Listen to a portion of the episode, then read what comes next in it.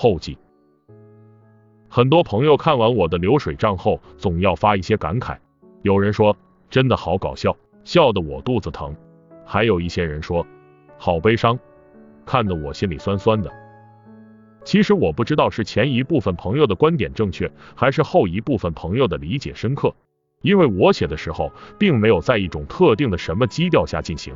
其实我一直把写字作为一种消遣，有东西憋着的时候，不吐出来是很难受的。因为没有条件写的华丽，尽量通顺便好了。前提是想法真实，倘若能稍微的加点有趣，那我自己就很满意了。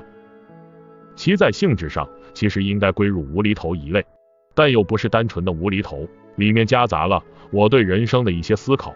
有人说这里有王家卫的影子，又有人说似乎有王小波的痕迹，但实际上我不姓王，我比他们少一横。由于当初它是一种连载的性质，又有历史背景的局限性，所以它其实比一般的随笔要难写一些。开始的几篇我有些信马由缰，后来我慢慢开始变得郑重起来。当然每一篇我都是很严肃的写出来的，写东西不是一件很轻松的事情。在此对所有在网上或在纸上从事认真创作的人们表示敬意和尊重。这世界上任何一样东西都会有人喜欢，有人骂。每个人的审美观与出发点失之毫厘，对一件事物的看法可能会谬以千里。我们不会指望所有人的看法一致，世界大同那是共产主义的事，可望不可及。但我们需要接受所有不同的声音，会百流方成江河。在此，对看了我的作品感到反胃的朋友说一声抱歉。在写这篇东西的时候，我经历了事业以及家庭上的种种挫折。我虽然一直是笑着面对这个世界的，但终于不能做到坦然。杜甫说：“文章增命大。”马克吐温说：“幽默的内在根源不是欢乐，而是悲哀。天堂里是没有幽默的。”于是我用这两位中外名人的话来给自己戴一顶高帽。这看起来似乎有点阿 Q。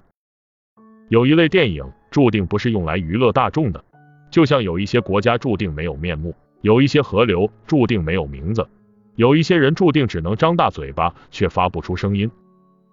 这是一篇影评中的几句话，给我的触动很大。我总认为我们之中的大多数都属于张大嘴巴却发不出声音的人。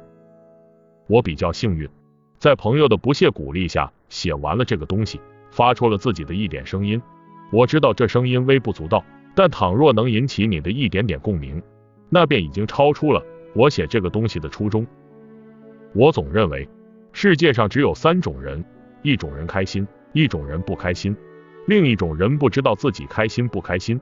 我希望所有看到这本书的读者朋友成为第一种人，不要成为第二种人，更不要成为第三种，跟我似的。最后的最后，送朋友们一句话：当你睁大眼睛却发现自己什么都看不到的时候，不要以为是自己瞎了，或许。前方真的是一无所有。